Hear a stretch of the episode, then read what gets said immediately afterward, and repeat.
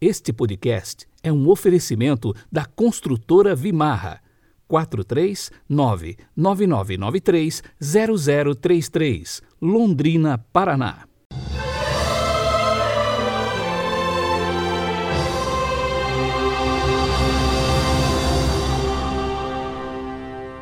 Segunda-feira, 26 de abril de 2021. A cor litúrgica de hoje é o branco e o pensamento de São João Bosco, abre aspas, santidade é alegria, fecha aspas.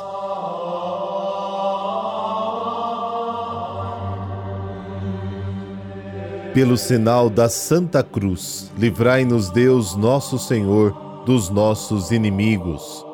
Ó Deus, que pela humilhação do vosso Filho reerguestes o mundo decaído, Enchei de santa alegria os vossos filhos e filhas, que libertastes da escravidão do pecado e concedei-lhes a felicidade eterna. Amém.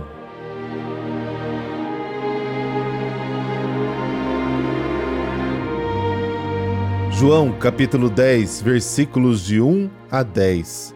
Naquele tempo disse Jesus: Em verdade, em verdade vos digo, quem não entra no redil das ovelhas pela porta, mas sobe por outro lugar é ladrão e assaltante. Quem entra pela porta é o pastor das ovelhas. A esse o porteiro abre, e as ovelhas escutam a sua voz. Ele chama as ovelhas pelo nome e as conduz para fora. E depois de fazer sair todas as que são suas, caminha à sua frente, e as ovelhas o seguem, porque conhecem a sua voz. Mas não seguem um estranho, antes fogem dele porque não conhecem a voz os estranhos. Jesus contou-lhes esta parábola, mas eles não entenderam o que ele queria dizer. Então Jesus continuou: Em verdade, em verdade vos digo, eu sou a porta das ovelhas. Todos aqueles que vieram antes de mim são ladrões e assaltantes, mas as ovelhas não as escutaram. Eu sou a porta. Quem entrar por mim será salvo. Entrará e sairá e encontrará pastagem. O ladrão só vem para roubar, matar e destruir. Eu vim para que tenham vida e a tenham em abundância. Palavra da salvação. Glória a vós, Senhor.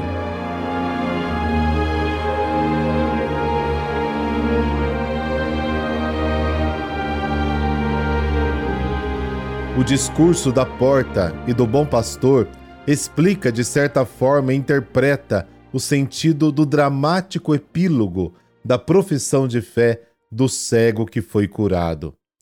Quem é expulso da sua comunidade social ou mesmo religiosa, como consequência do testemunho que se deu de Jesus, torna-se parte do rebanho de Cristo e nele encontra vida abundante e salvação perfeita. Os líderes do povo judeu, com o seu comportamento, mostraram-se ladrões e salteadores, não pastores de Israel. O cego curado, excomungado pela sociedade, não viverá como ovelha sem rebanho e sem pastor.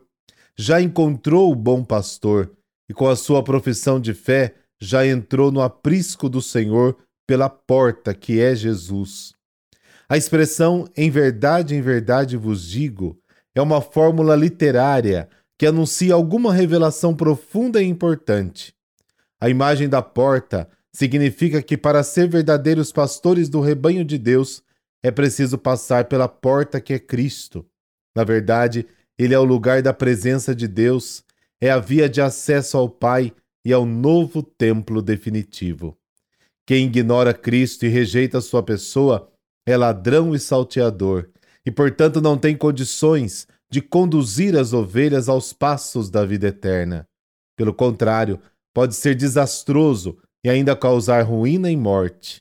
Em termos concretos, os fariseus que não querem aceitar a mediação salvífica de Jesus são ladrões e salteadores. Da mesma forma, os rebeldes, os elotes e os guerrilheiros, como Barrabás, que provocaram revoltas populares, não tendo entrado na comunhão de Israel pela porta estabelecida por Deus, são apenas a causa da ruína e da morte. O verdadeiro pastor do rebanho de Deus entra pela porta que é Jesus e se relaciona com as ovelhas por meio de Jesus.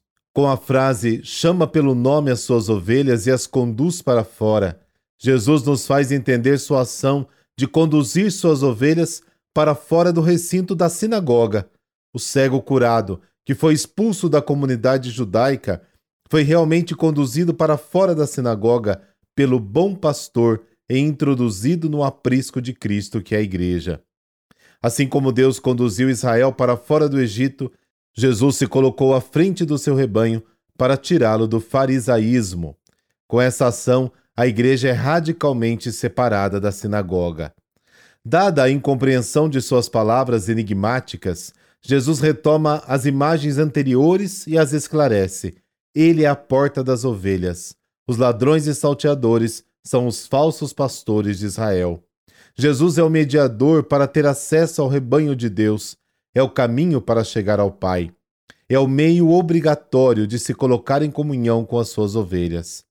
A porta, na linguagem bíblica, significa também a cidade ou templo, Salmo 87, Salmo 112. Jesus então proclama ser o lugar onde se encontra a salvação. Ele foi enviado pelo Pai ao mundo para que a humanidade pecadora pudesse ser salva por meio dele. Portanto, as ovelhas que desejam ter a vida eterna em plenitude não podem prescindir da ação mediadora, devem entrar na vida eterna pela porta que é Cristo. Esta mediação salvífica não é algo opressor, mas o um meio para desfrutar da liberdade perfeita e experimentar a plenitude da vida. O Filho de Deus não veio ao mundo para matar e arruinar a humanidade, como fazem os falsos pastores, mas para dar a vida. Eu sou a porta das ovelhas. Este texto é o texto base quando tem, por exemplo, é, um ano jubilar, onde todos nós né, presenciamos há pouco tempo a abertura da Porta Santa, somos convidados a passar por esta porta. Simbolicamente significa isso: é passar por Cristo. Eu sou a porta das ovelhas.